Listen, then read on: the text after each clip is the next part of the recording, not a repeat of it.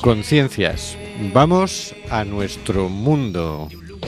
Estamos en Cuac FM, en el programa Simplemente Gente, programa sobre la diversidad cultural en Coruña y sobre los derechos de las personas migrantes.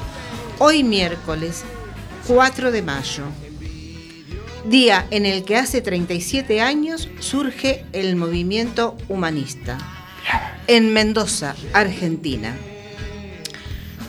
Tenemos en control al mago de las ondas, Carlos Reguera. Hola Carlos. Hola, aquí el mago. Saludo para todos los humanistas del mundo. Y en las ondas a nuestro constitucionalista, el señor García. Hola, señor García. Buenas tardes. El gobierno español renovó la concesión de los vuelos vergonzantes de deportación a las mismas compañías que lo han gestionado hasta ahora. Si la hora de vuelo de estos vuelos la pagamos entre 82,45 euros y 120, si ese dinero lo dedicáramos a políticas de acogida y de hospitalidad, ¿qué pasaría? Si los 11.800.000 euros, 10.800.000 descontados impuestos, lo dedicamos a fomentar el desarrollo, el intercambio cultural, la sanidad o la educación, ¿quién saldría beneficiado? ¿Es un negocio más esto del racismo institucional? ¿Hay es de Europa racistas sobrevuelan nuestros aeropuertos? Mm. También tenemos en las ondas a nuestro comentarista y contertulio Óscar G. Hola, Óscar. Hola, buenas tardes, Rubén. Felicidades a todos los humanistas del mundo mundial que hoy, bueno, hoy todos los días cumplen años. buenas tardes y os habéis enterado de lo que ha ganado el amigo Amancio Ortega en dividendos por Inditex, ¿no? No, le ha salido bien la cosa. Sí, 554 millones de euros. Qué gran empresario tenemos ahí en Galicia, ¿eh? qué gran emprendedor, qué gran creador de subempleo en Asia, África y Latinoamérica. También. Algunos criticarán que, que tributa la venta online de Zara en Irlanda, pero es un gran ejemplo de empresario. Dirán que beben de las rentas con estos 554 millones, pero es un trabajador, un gran trabajador. Es todo un ejemplo de cómo el capitalismo es beneficioso para unos pocos. Para el capitalista, claro. En el estudio José Couso contamos con la colaboración de Hortensia Rossi. Hola, Hortensia. Hola, buenas noches a todos. Y conduciendo el programa, Rubén Sánchez, que hará lo posible para que fluya este amordazado programa número 107. Amordazado porque, recordémoslo, seguimos aplastados por la ley Mordaza. Estamos en el programa Simplemente Gente, en Cuac FM, en el 103.4, y nos puedes encontrar en Facebook en Simplemente Gente en Cuac FM. Si nos escuchas desde tu ordenador, tablet o el móvil, nos puedes ir haciendo comentarios por Facebook que saldrán en antena. Y ahora hablemos de la Constitución.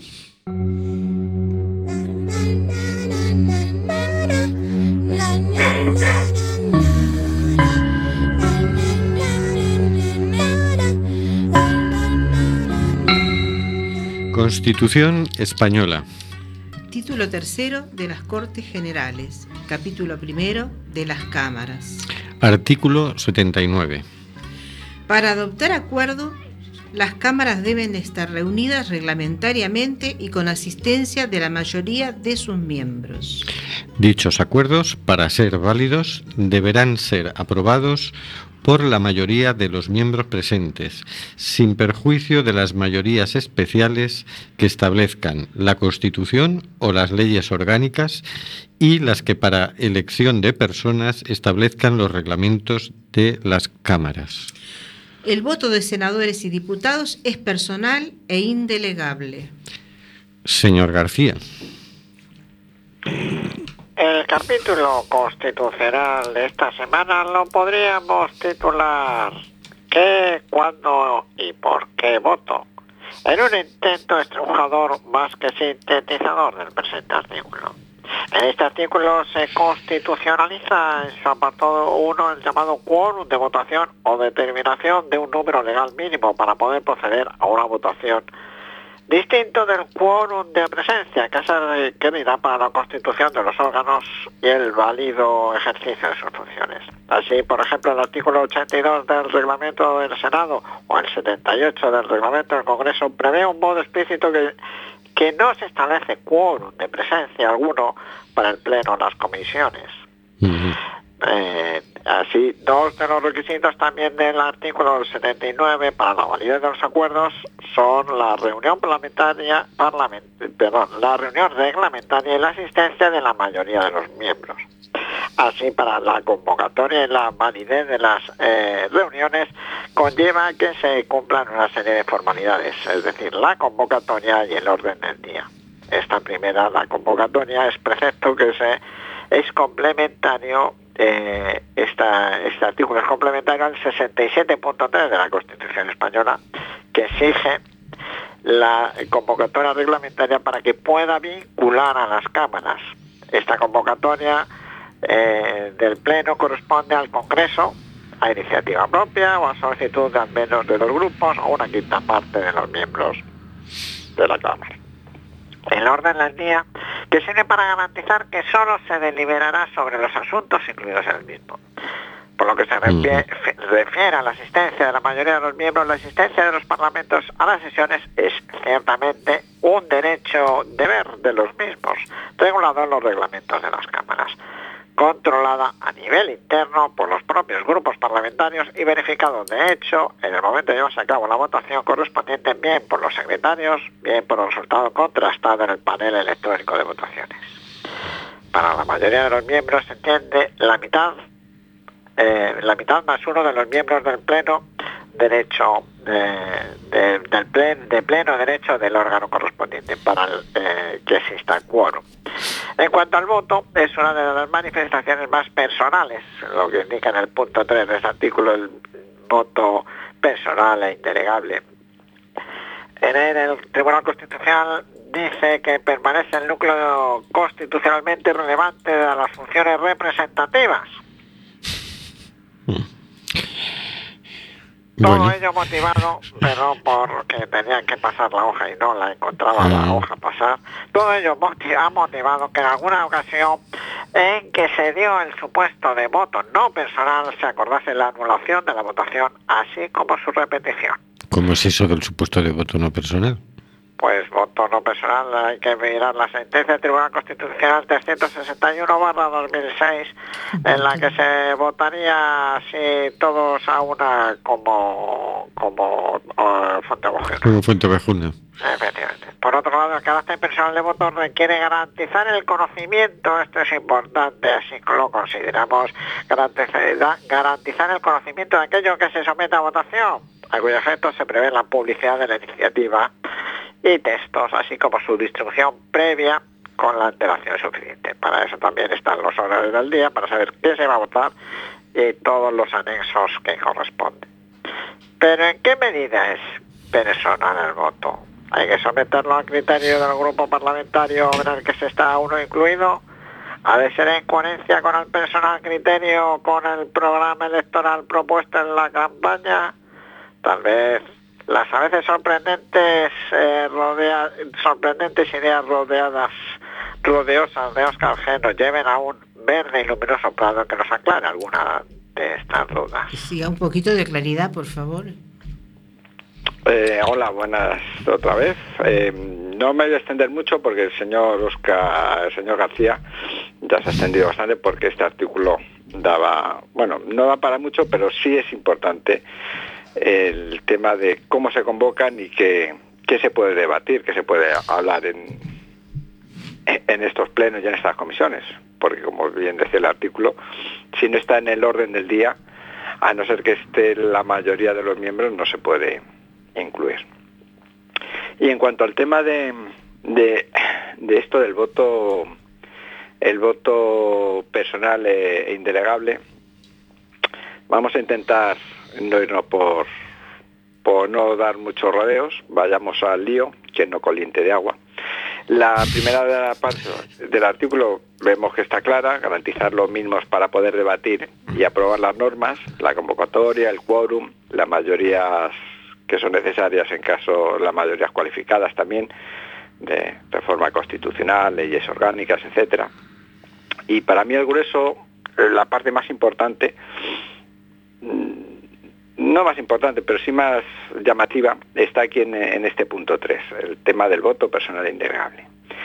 Está claro para mí que, que sin olvidarnos de que eh, el que está allí está en representación de una opción o de un programa propuesto en campaña electoral y que nuestro sistema electoral es de listas cerradas, es decir, mm, votas a una idea o a un Mm. cabeza de lista, no votas al 35 o al 22. Pues teniendo en cuenta esos dos factores, debe haber cierta fidelidad entre las propuestas que votan esos representantes y o sea, la- la- lo- cómo votan y las propuestas que han hecho en, en campaña. Es- debe haber cierta sintonía. Pero claro, el voto al final, cada uno vota. Yo, mm, estudiando mm, este artículo, me acordaba de, no sé si, supongo que no habrá sido la única, habrá habido más, pero de eh, el momento en que Celia Villalobos, la Candy Crush del Congreso, en su momento con la ley del aborto, creo recordar, el PP, sabemos todos que está en contra de, de regular el aborto, eh, pues votó a favor, a favor en su momento de que si se regulara y se legalizara. Claro, mm, fue coherente ella con, sus ideas y consigo misma. Mm, faltó, y lo de faltó lo pongo entre comillas, a su representa a, su- a sus representados, porque es cierto que la derecha, el PP, no está a favor del aborto. Pero bueno, el voto al final, el que da el botoncito es la persona. Y el que es responsable de, posibles consecuencias es el que da el botoncito, o que levanta la mano, o que echa la papeleta a la urna, que, que puede ser la forma de votar. Bueno, es que, oye, vamos a ver. El diputado es responsable de interpretar el programa con el que él se ha presentado y, y votar en consecuencia. Es decir, obviamente está comprometido con un programa que él ha, difundido en la campaña electoral y, lógicamente tiene que atenerse a eso. Lo que pasa es que luego hay situaciones donde a lo mejor se puede hilar fino, ¿no? Y también hay situaciones, digamos, de conciencia, donde no le puedes pedir a alguien que vote en contra de su conciencia. Recuerdo el caso inverso, ¿no? Que había un diputado de aquí de Coruña que precisamente lo que hizo fue no ir a la votación para no votar a favor de una norma favorable al aborto porque él era católico y no y le creaba problemas de conciencia. Entonces, Fam- famoso diputado que luego fue senador, incluso embajador. ¿no? en el Vaticano, así es. Ah. Pero bueno, en este caso, fíjate, que al, al ser un personaje conocido, es decir, la gente que lo votaba ya sabía a quién votaba. Y podía esperar que eso lo hiciera. Es decir, que tampoco me parece eh, del todo incoherente el tema. Ahora, dice, si no, no era consecuente en este caso, entiendo, con el programa de su partido. No lo sabría que leerlo, ¿eh? porque a veces los partidos tampoco eh, se comprometen tanto en los programas. Y entonces luego a la hora de legislar, pues la cosa está más, más sujeta a interpretación. A mí me parece en general bien este artículo de la Constitución, incluido ese punto, ¿no? Sí, sí, no, no. Sí, yo no es que estoy en contra de ese punto. En eso estoy. Lo que pasa que se dan más casos, todo lo contrario. Es decir, que o bien por desconocimiento, son muchas las comisiones, son muchos los, los puntos que, que hay que tratar. Muchos diputados que son, pues, se dedican a un tema eh, yo qué sé, los que se dedican a educación, pues de sanidad a lo mejor no se leen ni un resumen de un esquema de la, la próxima ley que vayan a, a debatir sobre eso. Entonces, ¿qué se fía? Pues de su compañero de partido. Que les sí dice lo que hay que votar. Sí, sí. Claro. Em, eso está mal. Bueno, yo no juego que esté bien o que esté mal, pero mm, que hace que la disciplina de partido a veces mm, mm, sea demasiado habitual. No sé si, si me, me llego a explicar con cierta claridad. Es decir, que eh, voten en bloque todo un partido mm, tiene su lógica, Mm. pero mm, y más, o sea, tiene su lógica y más teniendo en cuenta eso, las listas cerradas, ¿no? Pero que da cierta sensación de falta de Sí, no de sé si llamarlo, reflexión. y de de- libertad de, sí. de- de- de los diputados un poco grande, ¿no? O sea, porque yo lo que mientras te escucho me pregunto, ¿y, y lo, de, lo de lo personal dónde queda? Si generalmente votan por disciplina partidaria, Claro, ¿dónde queda lo personal? en que son responsables de su voto. Claro. Eso, Bueno, sí. eso lo tienen que tener en cuenta que son responsables, que si eh, responsables también a nivel a nivel jurídico lo podrían ser en su momento. Si votan una una barbaridad y años después son acusados, yo qué sé, de sí, sí, crímenes sí. contra la humanidad. Si- si dicen ahora mm, todos a favor o casi todos a favor invadamos Portugal porque Portugal es parte de España. Yo qué sé, que descerebrados hay en todos los lados. Entonces, eh, es- o sea, es- esa parte ta- también eh, entiendo yo que está ahí, ¿no? Pero bueno, sí, sí, o sea, el artículo no está mal, mm, pone unas condiciones de cómo tienen que ser las reuniones, no que se junten cuatro en el bar del Congreso y después del tercer cubata digo, ah, estamos cuatro, vamos a debatir, a debatir y aprobar esto. Eh, Tiene que haber una convocatoria clara, un orden del día claro, que todos eh, tengan acceso a esa convocatoria y ese eh, orden del día con cierta antelación y que quede claro que son responsables cada uno de, de su voto. Sí, no, eh, por la redacción del artículo le damos el visto bueno, le doy el visto bueno yo. Pues sí, siempre y cuando se cumpla, está bien. Muy bien, pues vamos a- al siguiente tema. El siguiente tema va a ser las deportaciones y la campaña que organiza el Foro Galego de Inmigración contra las deportaciones. Vamos a escuchar No más deportaciones de Mr. JC, el del palabreo. Esta es una carta que escribí para mi hijo que se quedó en mi país. De parte de su papito, un indocumentado más en Estados Unidos. Quiero pedirte perdón porque lastimosamente no voy a poder llevarte las cosas que un día prometí llevarte. Pero quiero que sepas que te amo demasiado y que eres el amor de mi vida. Y dice...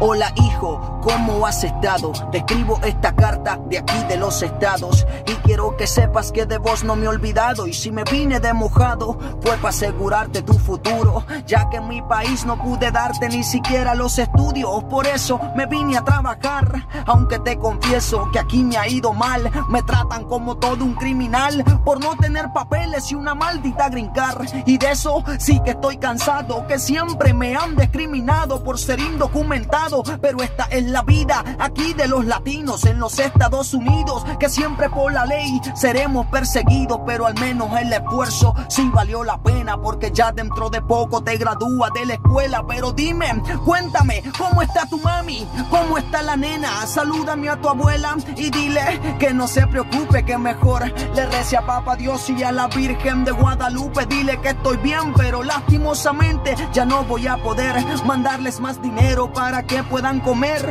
Es más, te tengo que dejar, pero hay algo, hijo, que te quería yo contar. La próxima semana me van a deportar. Te estoy escribiendo esta carta desde la cárcel, porque la próxima semana me van a deportar. Perdona a tu papito porque no te podré llevar los juguetes que un día prometí llevarte. Triste es mirar como un niño no pare de llorar. porque a su papito lo van a deportar. Qué triste es mirar como un niño no pare de llorar, porque a su papito lo van a deportar. Con humildad, respeto y perseverancia, Mr. Jaycel del palabreo. Me pregunto quién va a pagar la renta, cómo hoy en día el niño se alimenta. Ya no queremos más deportaciones, ya no queremos más separaciones de familia. Estoy cansado del maltrato contra los latinos. Que papá Dios bendiga a todos mis indocumentados. Mr. Jaycel del palabreo. Paqui, la comimos con esta. Esta es una historia de la vida real. Que papá Dios me los bendiga. La campaña estatal por el cierre de los CIES organiza en todo el territorio español una campaña contra las deportaciones, una campaña de boicot a Aire Europa y al grupo Globalia. En Galicia es el Foro Galego de Inmigración quien dinamiza esta campaña. Vamos a escuchar algunas adhesiones a la campaña. O povo galego é un povo lamentablemente emigrante, sabemos o que é a emigración. Por eso entendemos que esa xente que escapa dos seus países en busca dun futuro mellor e chegan da nos para vivir e traballar con nosco. Por eso eh, que haxa unha política represiva que deporta a estes inmigrantes é intolerable. Pedimos o boicot ás compañías aéreas como Air Europa que colaboran con estas deportacións de inmigrantes. Porque todas fomos, somos e seremos migrantes. Sobrevivir non é un delito. Stop deportacións. El tema de deportación no hay sentido. Porque están ahí la gente muriendo de hambre, le falta dinero, le falta sanidad. Este dinero que cogen para devolver la gente en su tierra, mejor que gastarlo con la gente que necesita, que está enfermo, y que, que, que tienes hambre, es malnutrición, pero está que está en ese mundo. Este dinero vale más allá. Os vosos de deportación son inxustos e antieconómicos. Non xogues o mesmo xogo que xoga o Estado español. Eh, non permitas que ninguén faga negocio coa liberdade das persoas. Vuelos de deportación. Todo, hai todo un dispositivo represivo de deportaciones. Uh -huh que básicamente es una acción violenta que ejerce el Estado español contra las personas que usan su derecho a la libre circulación, reconocido por la Declaración Humana, eh, Universal de Derechos Humanos. Las personas circulan libremente, usted ha entrado aquí ilegalmente y lo deportamos. Y para hacer eso, que es una brutalidad, porque es una persona que ya se ha aclimatado aquí, ya tiene sus redes sociales aquí, ya está trabajando aquí y, y, y la echan, y para eso pues hacen redadas racistas, detenciones, detenciones, CIES, internamiento en los CIES, o a veces directamente te detienen y de los dos días sale un vuelo de deportación. Se deporta a la gente en aviones, se deporta a la gente en autobuses, se deporta a la gente en barcos y eh, son muy conocidos los vuelos de deportación, porque a veces eh, esta persona que va a ser deportada la meten en un vuelo comercial, pero a veces organizan vuelos. Un vuelo especial. Un vuelo especial. Entonces, lo que hace cada año el Estado español es contratar con alguna con algún grupo de compañía aérea eh, pues para todo un año, ¿no? Este año, igual que el año pasado, lo ha hecho con el grupo Globalia, que son Air Europa y Swiftair, y también forman parte de ese grupo Alcon Viajes y Viajes Ecuador. Y a pesar de que su oferta era más cara que la de otro, otro grupo de, de aerolíneas, se la, han, se la han concedido nuevamente a este, a este grupo. Y para empezar, ¿Tienes ya- una cantidad aproximada del monto de...? Ahora vamos, pero para empezar diremos que el primer vuelo de deportación va a ser el miércoles que viene. El miércoles que viene tenemos un vuelo de deportación a Pakistán. Desde la campaña estatal por el cierre de los CIE hemos podido confirmar que el próximo miércoles 11 de mayo habrá un vuelo de deportación de Frontex con destino Pakistán, por lo que las redadas serán a lo largo y ancho de todo el Estado y de otros Estados miembros. Lanzamos esta alerta sabedoras de que en los próximos días se producirán redadas policiales para capturar personas de esta nacionalidad, que se suelen identificar los días previos en función del número de plazas que queden por llenar en esos vergonzosos aviones.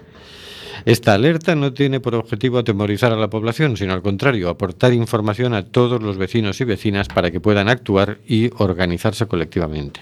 Por ejemplo, denunciando intensamente las redadas policiales de las que sean testigos pues suelen producirse en el espacio público y en los medios de transporte, desplegando redes de cuidado entre las vecinas y vecinos, difundiendo este mensaje en las redes sociales, para realizar pegatinas para el autobús, etc.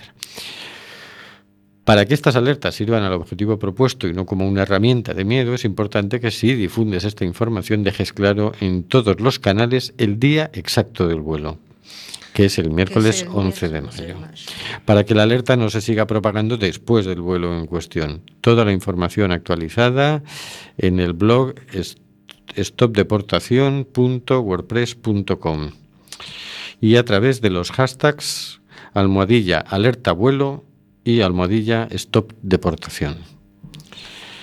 Así que em- empiezan ya a cumplir el contrato. Pues sí, ahora yo me pregunto, ¿no? Porque no, no, no me dijiste el monto, pero igual, no importa. Eh, en una de las adhesiones, la última persona que, que hizo un apoyo verbal, ¿no? Este, hablaba de lo que se gasta en, en enviarlos, ¿no? Y yo digo, sí, es que el gobierno está gastando dinero para sacar personas eh, que como tú decías ya están instaladas, ya tienen su ámbito, tienen su red de, de- de amistades o de familia que han podido reunir, eh, en algunos casos trabajos de los que se suelen decir ilegales, pero trabajos que, que- que se mantienen, eh, acostumbrados ya a esta forma de vida y, y los mandan para atrás y que por lo que yo sé no, no van directamente a sus lugares de origen, sino que van a un lugar donde llega el avión y ahí se quedan y luego a llegar a donde puedan y como puedan. Y también sé que hay casos en los que eh, esos mismos deportados luego intentan nuevamente regresar a España. Claro. Porque claro, es que han hecho su, su- una parte de su vida acá y quieren volver a, a- a intentar y seguir Claro. luchando para poder tener un bienestar. Una, una, una cosita. Sí. Eh, antes de tú, Hortensia, el, el contrato que van, van a firmar estas compañías es de 11.800.000 euros, casi 12 millones de euros. El señor García en su presentación, ya veo que ya, ya se dará cuenta que no le hacéis caso, os, os daba esos datos. Oye, oye, a mí no me metas en el, a mí no me metas en el La mismo- hora de vuelo o sea, Tengo que disculparme con el señor Una García. mujer, sí, sí, yo entiendo. Además, la hora de la hora de vuelo, no el vuelo, la hora de vuelo sale la más barata por 82,45 euros. Eh, sí, no se sabe efectivamente, te llevan a tu país o no, Sí, si consiguen saber de dónde eres y te dejan en tu ciudad o no. sí. Eh, efectivamente. A mí lo que me resulta curioso, los últimos vuelos de deportación, la, la mayoría de los vuelos, o por lo menos es la memoria falla, eh, iban hacia África y alguna hacia, hacia, hacia Sudamérica. mm. Curiosamente este va a Asia, a Pakistán. Los refugiados no son solo sirios, son Sí. afganos, son iraquíes.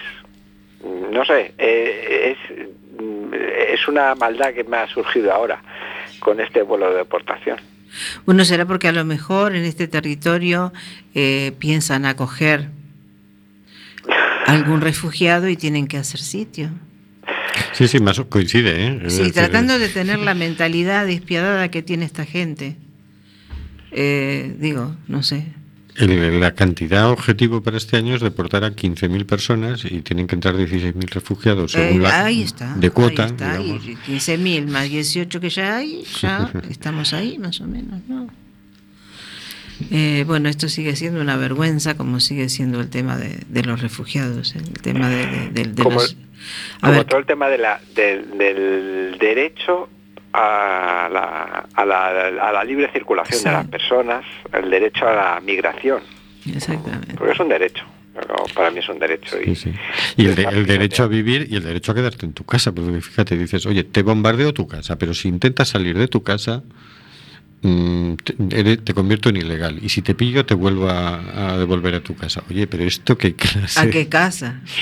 qué clase de, de crueldad Es- intolerable Es que, no, es que, es que seguimos. es- yo- pero yo quiero contar algo que no sé exactamente, bueno, no retengo los nombres, y, y le estaba contando a Rubén hace un rato que la ministra de la ministra de Migración de Noruega quiso sentir en su propia piel, digamos. Lo, lo leíste, eso, lo viste. Lo vi, vi ayer el vídeo. Era que- de, de risa por no decirle, por no decir que de vergüenza ajena. Pero es que da vergüenza ajena lo que ha hecho esta señora realmente, ¿no? Y luego muy fresquita, que los minutos, los minutos en los que llega la balsa, como que había sido una gran desesperación, la balsa la tenía ahí al lado, la lancha la tenía ahí al lado y estaba toda cubierta con un traje naranja. ¿Qué similitud puede haber? Es que yo no, no, no, no, no, no. la verdad, sinceramente no, no entiendo cómo piensan, que, cómo se plantan en el día a día cuando tienen que cumplir el trabajo que tienen que cumplir, pues a ver, en definitiva son funcionarios, ¿no? Funcionarios a los que la gente ha llevado a ese sitio y no, no, no entiendo yo cómo funciona. Yo le decía al compañero Rubén hace un rato, si no será que somos nosotros los que estamos mal estamos hilando errado. Sí, sí, porque ante tanto desastre y por otra parte, tanta unanimidad en las decisiones y en las acciones que tienen con este grupo de seres humanos, tanto sea inmigrantes como sea ref- refugiados, este, es que están haciendo todos lo mismo. Parece como que siguen, un poco lo que hablábamos hoy, ¿no? Del tema de los diputados. Parece que siguen una línea. Ahí parece que tienen un texto y a ver aquel hizo aquello y yo voy a apoyarlo haciendo este otro disparate. No sé.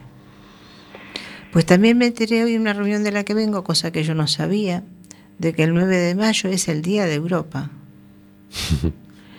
Y, digo, ¿cómo se planta la población europea el 9 de mayo? ¿Que, ¿Cómo hacemos para hacerle saber a estos señores que, que están haciendo todo mal? Todo mal. Y que están dejando a Europa por, por el suelo, porque a ver, estamos hablando de, de un continente que, que se ve desde fuera, ¿no? Estados Unidos está muy calladito porque, claro, no le interesa absolutamente para nada quedar mal.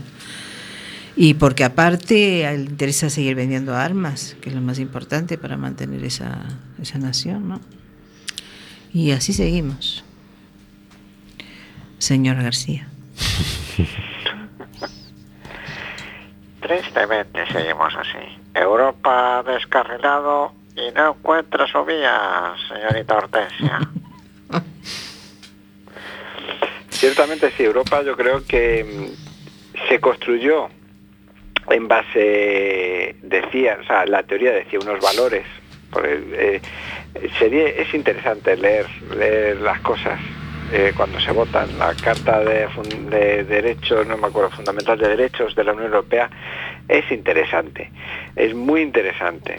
Mm, La Unión Europea adhiere a la Declaración de los Derechos Humanos, la Constitución Española dice que va a regirse en base a la aplicación de los derechos humanos. Em, Ese espíritu está. Ahora bien, mm, algunos lo han, lo han escondido.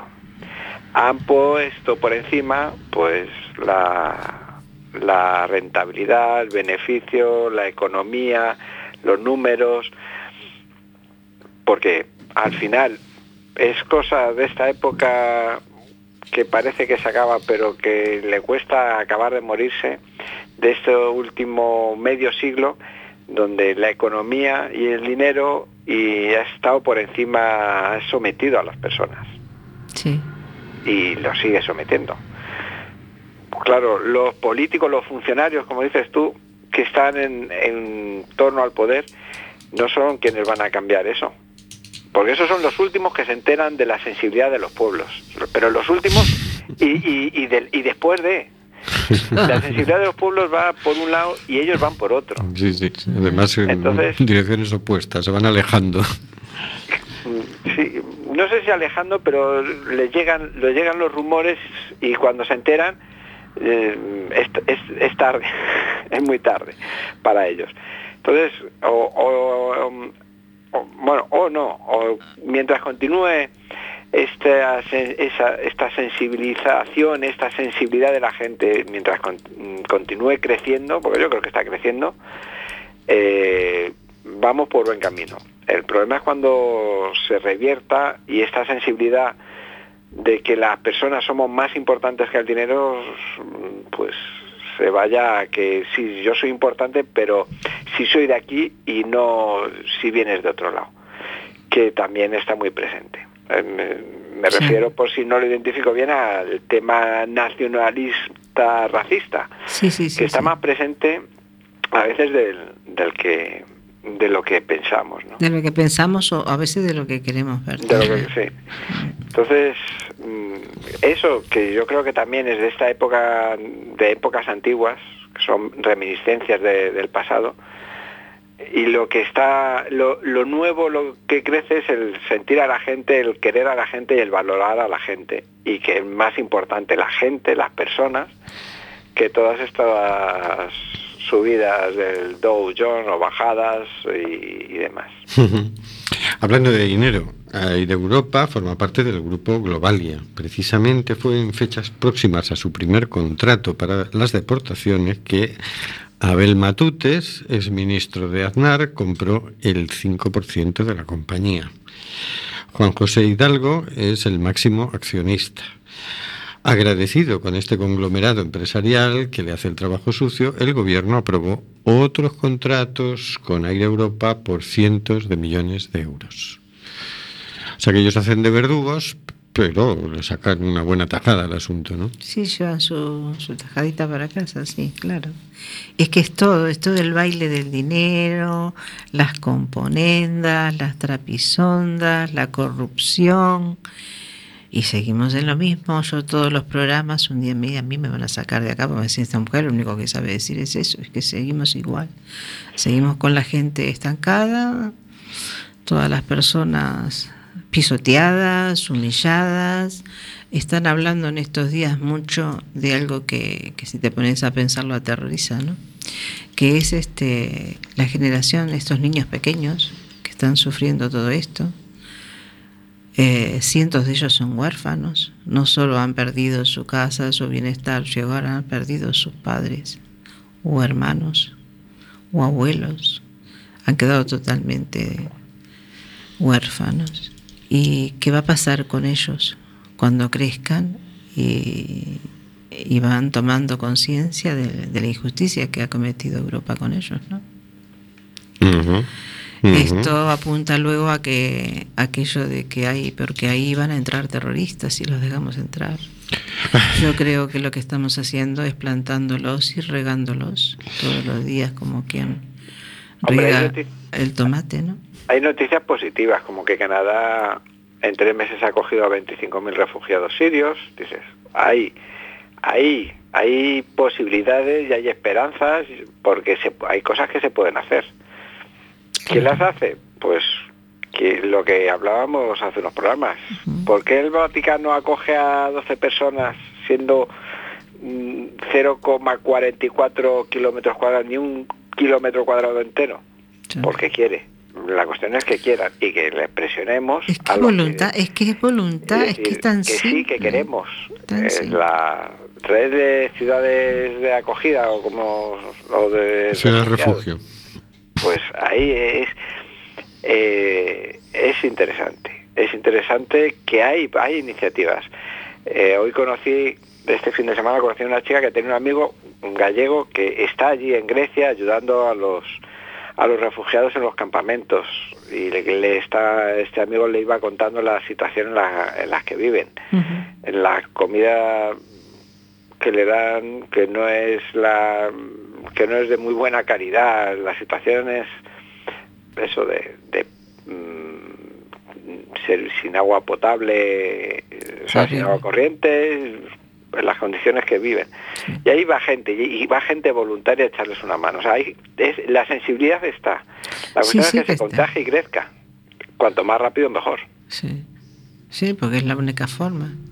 Sí, yo afortunadamente creo que con este tema no, no, no hay tanto que sensibilizar como informar, porque la sensibilidad está en general en la gente, pero no en los dirigentes. Fíjate que hoy están lo que están hablando en el Consejo Europeo es de poner una multa de 250.000 euros por cada refugiado que te niegues a, a acoger y que te hayas comprometido a acoger. Es decir, dentro de la cuota, imagínate, si España ha dicho que va a acoger a 16.000 y empieza a decir este no, este no, este no, y reúnen los requisitos, pues por cada uno que digas que no, pagas 250. imagínate que todavía España termine pagando por alguien que no acogió ya, ¿no? Y ahí ya cerramos la puerta y nos vamos todo océano abajo, hacia el sur, como hizo Colón, ¿sabes?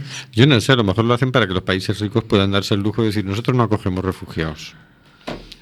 No me extrañaría, ¿eh? No me extrañaría, porque claro, ¿quiénes no, va- no vamos a poder decir que no? Los pobres. no me extrañaría que estuvieran dándole una vuelta así, porque es que esto, mm, mm, sensibilidad, sensibilidad, no parece que tengan. No, no, no. No, no, no. Hoy escuchaba al, al señor Maracayo, nuestro ministro de Exteriores, En funciones.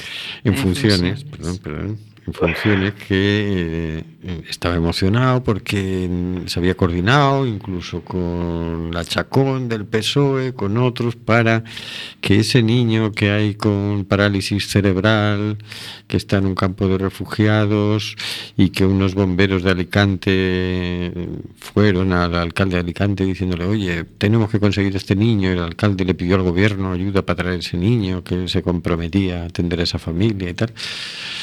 Él como con emoción decía, lo hemos lo, lo hemos conseguido, estamos ya tramitando los papeles y entonces va a venir con atención médica y mientras tramitan los papeles, que no sabemos cuánto tiempo van a tardar en tramitarle los papeles al niño, está atendido por un voluntario. Y, tú dices- y el otro lo dice como diciendo, fíjate lo bien que lo estamos haciendo. Y tú dices, pero mm, de- ¿no se puede traer al niño ya mientras se tramitan los papeles? Es, es como, fíjate la sensibilidad, lo rarita que es. ¿eh? A mí me ha llamado la atención, conforme lo escuchaba, y dices, no, el otro lo dice con buena intención y sin embargo no se da cuenta de la, burrada que está diciendo. ¿no? Sí, no, eh, es que esto de, de la buena intención, claro, yo siempre tengo la- la- la misma interrogante dentro de mí, yo digo, pero ¿cómo, cómo funcionan estas cabezas? ¿Qué, ¿Qué es lo que pasa? Es que también son seres humanos. ¿eh? Eh, entonces digo, ¿cómo, ¿qué es lo que hace este hombre decir en cierta medida hasta un disparate? ¿De qué se estaban agloriando? ¿Qué es lo que lo hace sentir tan emocionado? ¿Está emocionado? No, no, es que no, parece como, es, No, una, no, es una sin razón, todo es Sí. una sin razón. no Yo te digo, eh, yo creo que en Europa estamos perdiendo tanto la humanidad que ya no es, no es una cuestión de buena intención o mala intención, es que no te das ni cuenta de lo bruto que eres. Entonces yo, digo, yo espero que estos refugiados nos traigan un poquito de la humanidad que nosotros ya hemos perdido, Pues porque no se se trata de meter entiende. un niño con su médico, su cuidado en un avión y traerlo ya rápido, urgente, punto, ya está. Luego vemos qué papeles necesitamos o no necesitamos. Yo sé, eh, a ver, quiero em, comentar. Claro, no sé cómo lo hizo, pero él lo hizo.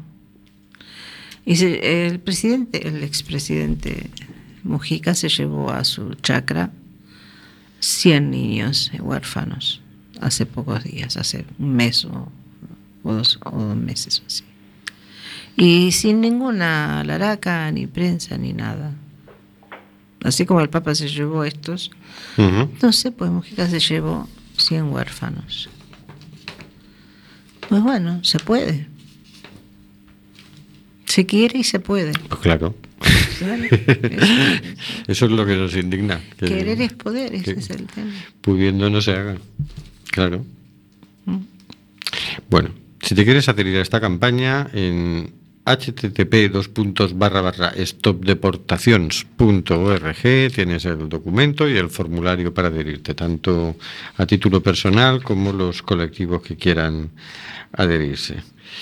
Eh, seguramente el miércoles día 11 mm, nos plantaremos delante de alguna empresa de Halcón Viajes o de Viajes Ecuador para protestar y para visibilizar, porque Pues ese sí. día van a hacer un, un vuelo de deportación a Pakistán. Pues bueno, haremos, una jornada, sí, reivindicativa. de Proponemos los que se derechos humanos. boicotee a estas empresas. Es decir, no coja usted un vuelo con Air Europa, no coja usted, no, ha- no haga su, no haga, use como agencia de viajes a, mm, Halcón Viajes ni a Viajes Ecuador. Es decir, esta gente que se está lucrando con, con la violencia hacia los débiles, mm, habría que empezar a mirarla muy mal. Deberían tener un poquito de responsabilidad social. Pues sí, la verdad que sí. Y más que nada que, a ver, su- sus grandes fortunas las hacen con los seres humanos. Pues a ver, Señor, mm, digo, Oscar, ¿tienes alguna noticia de, de por ahí de- del CIE de Aluche? ¿El qué? Es que estaba buscando la noticia de esta que, mm, que ha dicho Hortensia de la ministra para colgarla en el Facebook para que la gente vea eh, de, la de qué se de- trata, sí. sí. de- Con su equipo, su equipo plástico naranja. Sí, sí, para con no todo un mojarse. equipo de neopreno para Sí, que mm, eso. ni mojarse ni pasar frío ni Nada. ni nada, vamos, No, todo, ella, está, ella se angustió mucho. para sentirse sí, cómo se sienten los refugiados. Exactamente, ella se angustió mientras esperaba que llegara la lancha a recogerla, ¿sabes? Sí, sí. Sí, sí, Eh, eh. La verdad es que la foto es, es curiosa. es curiosa. Ahora, lo que le ha motivado a esta mujer a hacer esto, Oye, es que es lo que te digo, que es que hay tan poca sensibilidad que se hacen cosas un poco ridículas, porque no estaría, ya quisiera yo que Rajoy fuera allí y se metiera en el agua. O Margallo, imagínate, Rajoy y Margallo con el Fernández Díaz para que también se, se moje un poquito. A mí me viene, ahora que dijo Rajoy se metieron en el agua, a mí me viene a la memoria una noticia que, que, bueno, que también llegó ya hace muchos años a mi país y luego ha recorrido el mundo como una gran anécdota. Alguien quería mostrar que el agua estaba limpia y, y se metió y se metió en el bar a darse un buen baño, ¿no? Pues Hace no estaría muchos mal, lo años. podemos proponer, a ver si recogemos una firma, si convencemos. Mira, Rajoy, Margallo, Fernández Díaz y, ¿por qué no? Soraya también. Que se metan en el agua y que esperen a que les vaya alguna lancha a recoger. pero yo, ah, y diría más, Didi. De Guindos, por ejemplo. Bueno, también y Montoro, pero digo de, de más lados, digo que no hay que olvidar que los CIES lo pusieron en marcha estando el señor Felipe González en el gobierno, que no es una cosa del PP, mm, que es una cosa que el señor Zapatero también ha mantenido y ha mantenido bien mantenido. Eh, que no es solo la derecha oficial la que tiene estas políticas. Sí, sí, también la derecha oficiosa. Sí. En, Sí. Mi pa- en mi país, a ver, voy a hablar de los colores de los distintivos políticos, ¿no? Acá también, a ver, acá lo azul y lo blanco es del PP de derecha. Y, y lo rojo es de, de los socialistas y generalmente de izquierda, bueno, ahora está Podemos con lo violeta, ¿no? Pero le quitamos el violeta y hacemos una lancha rosadita, decimos en Uruguay, porque también tenemos un partido colorado y uno blanco. Hacemos una lancha rosadita con todos esos responsables de los CIES. Tenemos en antena a una persona que ha estado acompañando a los refugiados in situ, en su ruta migratoria. Gabriel Tizón, que presentó la pasada semana el proyecto Muros. Buenas noches, Gabriel.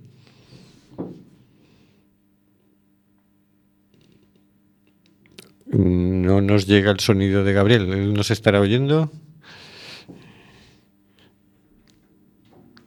Bueno, ahora mientras los controles se arreglan, esperamos que llegue. La semana pasada, en Monte Alto, mm, Gabriel Tizón, que es fotógrafo y una trabajadora social, eh, presentaron el proyecto Muros y el libro escrito mm, por testimonios de refugiados que usan para recaudar fondos para enviar a organizaciones y personas en otros países.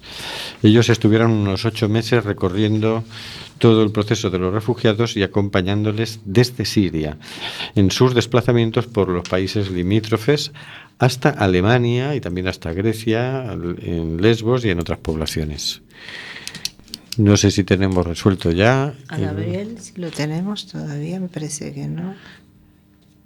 Hola Gabriel, ¿nos escuchas?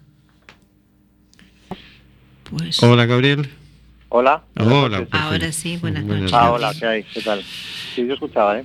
No. Eh, nada, es que a veces hay problemas técnicos, estas cosas pasan en, Bueno, en no los directos. Eh, si tuvieras que resumir en una frase tu experiencia de ir a, a Siria y acompañar a los refugiados, ¿cómo, cómo lo, nos lo transmitirías? Pues la... En una me es casi, por no decir imposible, pero diría como que, que no vuelva a ocurrir. Que no vuelva a ocurrir. ¿Cómo entiendes tú que Europa esté dando una respuesta tan violenta a personas que simplemente están huyendo de un país destrozado por la guerra y del peligro de, de los Pues lo bombardeos? interpreto como lo pienso hace muchos años. Creo que Europa está empezando a cobrar su abuso sobre países donde se creía que nunca iban a responder y ha llegado el momento, no solo ahora, sino que creo que va a ocurrir muchas más veces, por desgracia, para estas personas no queda más remedio porque no pueden vivir donde viven. Ujú. Por otro lado, nos encontramos con una respuesta eh, mm, de los pueblos, de las personas, de las ONGs, de las pequeñas organizaciones que se montan sobre la marcha para dar una respuesta y ayudar, de personas que a título personal tienen una iniciativa, de profesionales. Es decir, mientras los gobiernos de Europa está claro que lo que hacen es cerrar brutalmente las fronteras, muera quien muera, eh, sin embargo los pueblos dan otro tipo de respuestas. No sé cómo valoras, ¿crees que hay todo lo que tenía que haber, Bueno, que hace falta más? ¿Cómo? Creo que, hombre, por supuesto que hace falta más. Lo que hace falta es que la gente, que, que- que- que nosotros no tengamos que actuar, porque eso tienen que hacerlo las personas que no lo hacen, que son esos, esos gobernantes, como bien acabas de decir, ¿no? Eso es lo que hace falta, que dejen en paz a estas personas, porque a mí hace ya muchos años, en un país muy pobre africano, ya me dijo un día, el día que nos dejéis en paz, aquí se soluciona todo. Y lo tengo muy claro, vamos. Y entonces eso por un lado, y ya que no lo hacen, pues por lo menos que no molesten, porque lo que no puede ser es que encima la, la gente que está ayudando sea multada, o sea encarcelada, o sea separada, o sea lo que sea, ¿no? O desprestigiarla, simplemente. Cuando hay gente, pues no quiero hablar de mí, pero te puedo hablar de mi compañera que deja su puesto de trabajo para estar ocho meses conmigo en terreno haciendo todo lo que puede, ¿no? Bueno, pues si encima nos multan por eso, pues a dónde vamos, ¿no? Pero ¿por qué multan? Hay que preguntárselo, porque les duele que se saque a la luz, pues en este caso soy fotógrafo y, y- y, claro, tengo una herramienta que es el idioma de la fotografía, que es testigo, y eso duele, claro, Claro, les ponéis en evidencia. efectivamente. Pasó también, recuerdas que a, a unos bomberos que estaban haciendo operaciones de salvamento los detuvieron, los llegaron a tener tres días Estábamos a su detenidos. lado en ese momento, o sea, amigos personales, vamos.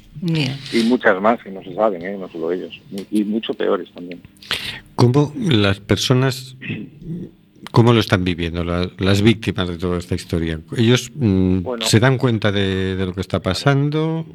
Por supuesto, nosotros en todo momento, ahí sí tengo que hablar, perdón, un poquito de título personal, eh, de todo lo que he hecho hasta ahora, pues es para darle voz a estas personas, porque yo prefiero decir personas de refugiados, que está bien decirlo y también lo digo para comunicarnos, ¿no? Pero ya que empezamos a hablar, de que nos oiga, pues prefiero decir personas, ¿no?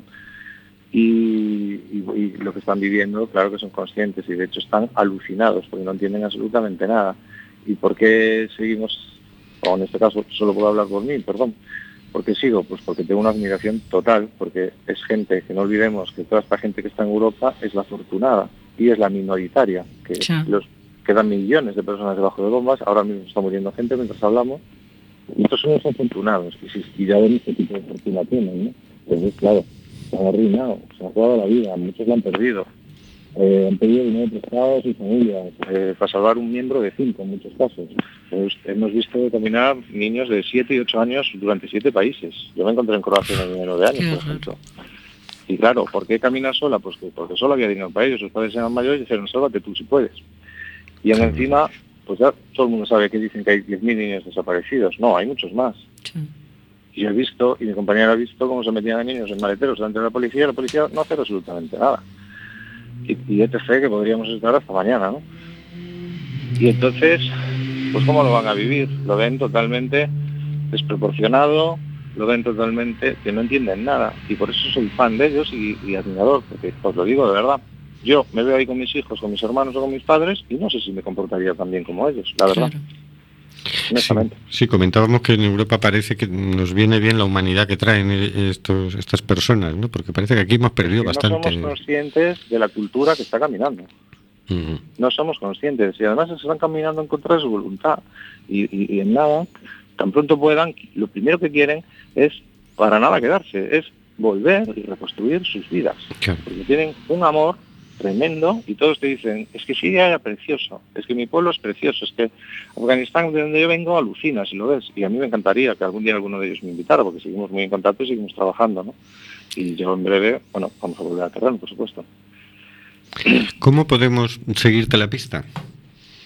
Bueno, pues yo tengo una página en redes sociales, mi propia página web y después, eh, ya hace años, en proyectos de este estilo, pues ante una asociación que se llama Causas Comuns, tiene su propia página, tiene su propia red social también y por ahí, ¿no? Pues por ahí vamos trabajando, comunicando y de hecho estamos haciendo campaña, en breve haremos campaña para que participe la gente con una serie de ideas, como ya hicimos hasta ahora, pues con un libro que mucha gente lo adquirió, un libro escrito por ellos, porque no queremos movernos ahí, son ellos los protagonistas, porque hay una cosa que sí tengo que decirlo como fotógrafo y con toda la experiencia de trabajar en el diario País, en muchos medios, y es que yo creo que el periodismo se está olvidando un poco de una cosa, de los protagonistas, de las personas. Sí. Se habla de números, se habla de decisiones, se habla de cifras, pero no son ganados, son personas como nosotros. Exactamente. Y entonces nuestro proyecto va por ahí, a darle nombre, apellido a todas las personas que vamos conociendo y si podemos aliviarlos, porque ya sabemos que el mundo no lo vamos a salvar, pero si, pude- si fuera mi hermano me gustaría que lo ayudaran. Bueno, pues si podemos aliviar un poquito, pues oye,